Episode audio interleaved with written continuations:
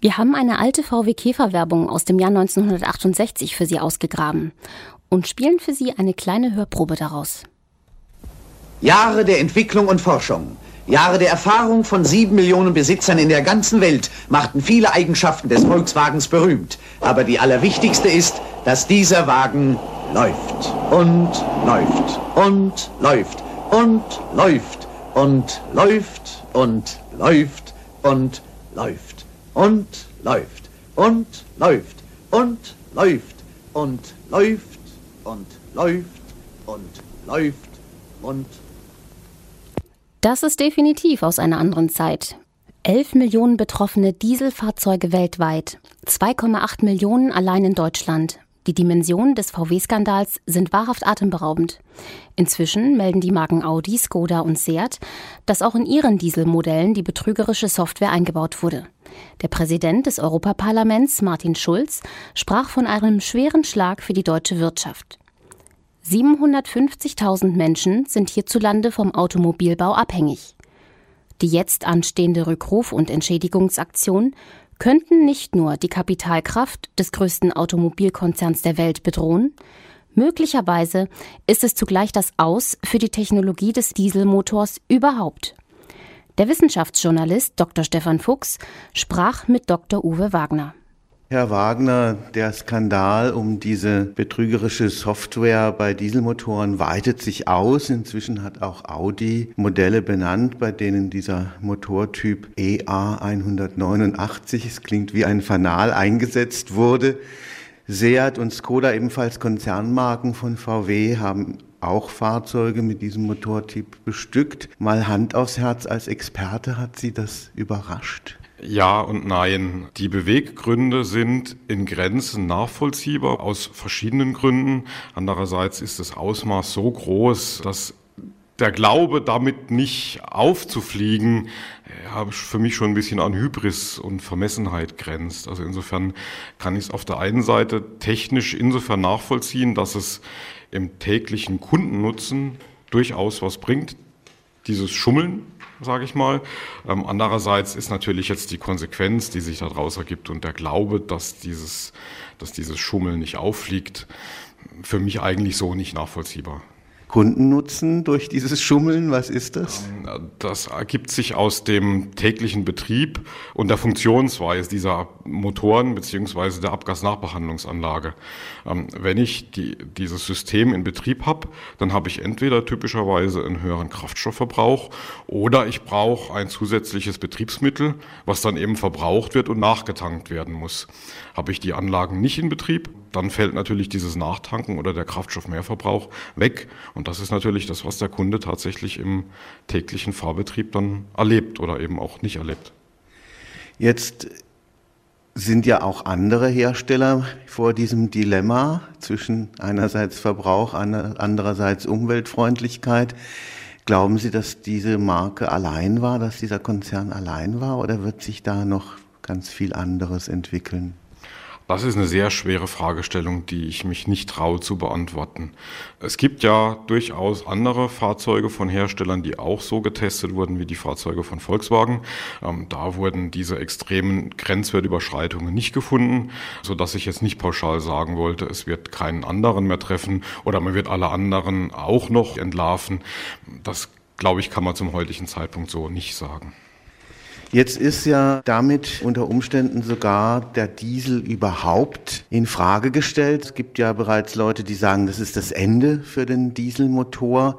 Jedenfalls dieses Image einerseits umweltfreundlich durch weniger CO2-Ausstoß beispielsweise, andererseits sparsam. Dieses Image ist irgendwie doch ziemlich zerstört. Das ist schade, dass dieses Image vielleicht nicht unbedingt zerstört, aber angekratzt ist. Da würde ich ganz klar auch den Kunden oder den Nutzer der Fahrzeuge quasi ein bisschen mit in die Verantwortung nehmen wollen. Wenn ich ein Fahrzeug haben möchte mit einem modernen Dieselmotor, entsprechend geringem Kraftstoffverbrauch, was sich ja dann beim Tanken auch direkt an der Tankstelle bezahlt macht, letzten Endes, wenn ich wenig Kraftstoffverbrauch habe, und damit natürlich auch das ganze CO2-Thema mit erschlagen habe letzten Endes. Geringer Kraftstoffverbrauch bedeutet geringe CO2-Emissionen. Dann muss ich mir natürlich auch bewusst sein, dass das nur geht, wenn der Motor alleine relativ hohe Stickoxidemissionen produziert. Diese Stickoxidemissionen, und das ist ja jetzt das aktuelle Dilemma bei Volkswagen, muss ich über eine entsprechende Abgasnachbehandlung reduzieren, damit sie eben nicht in die Umwelt emittiert werden. Dieser Motor EA 189 ist ja, ich sag mal, das Corpus Delicti. Wesentlich kritischer ist aber eben die Abgasnachbehandlungsanlage, die hinten dran ist. Das kann einmal passieren über einen sogenannten SCR-Katalysator, bei dem ich diese unter dem Handelsnamen AdBlue bekannte wässrige Handstofflösung eindüse ins Abgassystem, um die Stickoxide zu reduzieren in einem SCR-Katalysator. Das ist die eine Alternative. Die zweite Alternative ist, dass ich einen sogenannten NOx-Speicherkatalysator einsetze. Das wurde meines Wissens bei diesen Jetta-Fahrzeugen gemacht. Hier ist die Funktionsweise so, dass ich den Dieselmotor ganz normal betreibe. Geringer Kraftstoffverbrauch, guter Wirkungsgrad, einhergehend mit hohen Stickoxidemissionen. Diese Stickoxide werden in einem Speicherkatalysator gespeichert. Wenn dieser Speicherkatalysator voll ist, also keine Stickoxide mehr aufnehmen kann, würden die vom Motor emittierten Stickoxide einfach durch den Katalysator hindurchtreten und in die Umwelt emittiert werden. Das heißt, ich muss diesen Speicherkatalysator regenerieren. Das wird gemacht, indem der Motor auf einen anderen Betriebsmodus umgeschaltet wird, indem er höhere Kohlenmonoxid und Kohlenwasserstoffemissionen produziert, einhergehend etwas schlechteren Wirkungsgrad hat, höheren Kraftstoffverbrauch und mit diesen zusätzlichen Komponenten Kohlenmonoxid und unverbrannten Kohlenwasserstoffen werden die Stickoxidemissionen, die im Speicherkatalysator gespeichert sind, in Stickstoff umgewandelt. Das heißt, der Speicherkatalysator wird regeneriert, wird geleert und kann dann wieder zur Einspeicherung von neuen Stickoxidemissionen im regulären Dieselmotorbetrieb genutzt werden. Hier sehe ich die Rückrüstung wesentlich kritischer als bei diesem ersten System, weil diese Speicherkatalysatoren einer sehr starken Alterung unterliegen. Und ich da durchaus größere Probleme sehe, die, ja, ich sag mal, Dauerhaltbarkeit, Überlebenszeit des Fahrzeuges darzustellen, als es im Vergleich zu diesem SCR-System mit zusätzlichem AdBlue-Reduktionsmittel der Fall ist. Software umschalten ist in Anführungszeichen einfach, was dann aber tatsächlich die Lebensdauer der Hardware-Komponenten im Fahrzeug angeht, ist eine ganz andere Fragestellung. Da glaube ich, könnte ein wesentlich größeres Problem auf Volkswagen zukommen, als es mit der reinen Softwareumstellung notwendig ist. Wichtig ist mir zu betonen, technologisch sind die Systeme, die im Fahrzeug verbaut sind, in der Lage, die Grenzwerte einzuhalten. Sonst hätten die Fahrzeuge ja auch nicht die Zulassung gekriegt. Problem ist einfach, dass Volkswagen gesagt hat, wir wollen die zur Schadstoffreduzierung notwendigen Maßnahmensysteme nicht dauerhaft im Betrieb haben, sondern einfach nur, wenn die Zertifizierung ansteht und im normalen Kundenalltag eben nicht. Das rührt aber letztlich doch tatsächlich auch an die ökonomische, wie sagt man so schön, Viability, also die ökonomische Kosten-Nutzen-Rechnung des Dieselmotors. Die Common Rail Technologie ist ja heute schon die wohl komplizierteste Motorentechnologie. Das macht den Dieselmotor ungefähr doppelt so teuer wie ein Benzinmotor. Wenn jetzt also auch noch zusätzliche Kosten auf mich zukommen, dann ist möglicherweise der Dieselmotor wirklich vor dem Aus. Die japanischen Automobilhersteller haben ja schon eingestellt die Produktion von Dieselmotoren. Das ist eine betriebswirtschaftliche Fragestellung, die man sich tatsächlich anschauen muss, die auch ich denke, alle Automobilhersteller, Motorenhersteller sich intensiv anschauen. Ein großes Problem sind die Kosten der Abgasnachbehandlung. Sie haben die Kosten für den Motor als solches schon angesprochen, der Größenordnung Faktor 2 teurer ist im Vergleich zu einem vergleichbaren Benziner. Zusätzlich kommen noch die Kosten für eine Abgasnachbehandlungsanlage obendrauf, sodass man sich das durchaus betriebswirtschaftlich schon durchrechnen muss. Lohnt sich denn ein Dieselfahrzeug tatsächlich für den Endkunden noch? Wenn Sie sich heutige Fahrzeuge anschauen, dann sind Dieselfahrzeuge im Anschaffungspreis ja schon deutlich teurer. Ähm, und das muss sich dann der Kunde letzten Endes überlegen. Sind diese Mehrkosten für ihn akzeptabel? Kann er sie wieder hereinfahren durch die entsprechende Fahrleistung, die er benötigt oder eben nicht? Selbstverständlich ist es richtig, dass die Technologie sehr komplex geworden ist.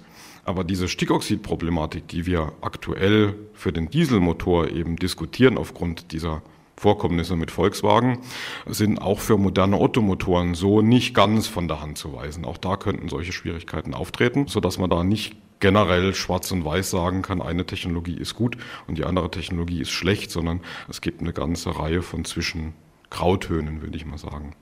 Wo liegen da die Probleme beim Ottomotor? Das große Problem bei Dieselmotoren, was die Abgasnachbehandlung angeht, ist ja der Betrieb mit Luftüberschuss. Das heißt vorhandenem Sauerstoff im Abgas. Dieser vorhandene Sauerstoff im Abgas macht die Stickoxidreduzierung so schwierig. Bei früheren konventionellen Ottomotoren habe ich dieses Problem deswegen nicht, weil ich keinen überschüssigen Sauerstoff im Abgas habe und damit viel einfacher die Stickoxidreduzierung realisieren kann. Bei modernen Ottomotoren mit Direkteinspritzung und Schichtladebetrieb betreibe ich den Motor auch mit Luftüberschuss und habe damit entsprechend auch wie beim Dieselmotor Sauerstoff im Abgas sodass die herkömmliche Stickoxidreduzierung über einen Drei-Wege-Katalysator da auch nicht mehr funktioniert. Und ich prinzipiell die gleichen Technologien zur Stickoxid-Nachbehandlung einsetzen muss wie beim Dieselmotor auch. Und dann letzten Endes auch wieder die gleichen Schwierigkeiten habe oder auf die gleichen Schwierigkeiten und Herausforderungen stoße, die der Dieselmotor jetzt auch hat. Das heißt, auch die Ottomotoren müssen da mit Zusatzstoffen gefahren werden? Das ist durchaus nicht auszuschließen, ja. Ist das erst Zukunft oder ist das schon Gegenwart? Ähm, das ist teilweise Gegenwart in eingeschränktem Maße. Es wird aber in Zukunft mit Sicherheit auch auftreten oder kommen beim, beim Ottomotor. Jetzt sind Sie ja hier an der vordersten Frontlinie der Entwicklung, experimentieren mit verschiedenen Formen von Verbrennungsräumen, mit dem Hybridmotor. Gibt es eine Möglichkeit für den Dieselmotor, ihn sozusagen zu retten und aus diesem Dilemma durch eine ganz neue, eine ganz moderne Technik zu befreien? Es gibt verschiedene Ansätze für alternative Brennverfahren, die größenordnungsmäßig vielleicht so vor zehn Jahren durchaus sehr aktiv in der Forschung und auch von Automobilherstellern angeschaut wurden, in der jüngeren Vergangenheit ein kleines bisschen in den Hintergrund getreten sind. Stichwort sind hier homogen kompressionsgezündete Brennverfahren, die innermotorisch ermöglichen, sehr, sehr niedrige Schadstoffemissionen zu realisieren. Aber sowohl was Komfort akustisch als auch Haltbarkeit des Motors und Steuer- und Regelaufwand für den Motorbetrieb angeht, erhöhte Anforderungen stellen, sodass da noch ein bisschen Forschung und Entwicklungsaufwand reinzustecken wäre. Aber es durchaus auch Alternativen gäbe, den Dieselmotor auf geringe Schadstoffemissionen zu trimmen, ohne auf eine so aufwendige Abgasnachbehandlungstechnik setzen zu müssen, wie es bei aktuellen Dieselmotoren der Fall ist ich würde das mal so plakativ ausdrücken wollen, alle Schadstoffe, die bei der Verbrennung schon gar nicht entstehen, muss ich hinterher nicht aufwendig durch eine Abgasnachbehandlung wieder reduzieren oder vernichten, sodass es tatsächlich natürlich auf der Hand liegt, dass der Königsweg vielleicht erstmal eine komplette Vermeidung oder eine möglichst weite, weitgehende Vermeidung der Schadstoffbildung ist. Das lässt sich vielleicht nicht unter allen Umständen immer realisieren, aber nichtsdestotrotz gilt es weiterhin, alle Schadstoffe, die nicht gebildet werden, muss ich nicht hinterher aufwendig nachbehandeln. Dr. Uwe Wagner, Leiter der Forschungsgruppe Motorsysteme und Abgasnachbehandlung am Institut für Kolbenmaschinen des KIT, war unser Gesprächspartner.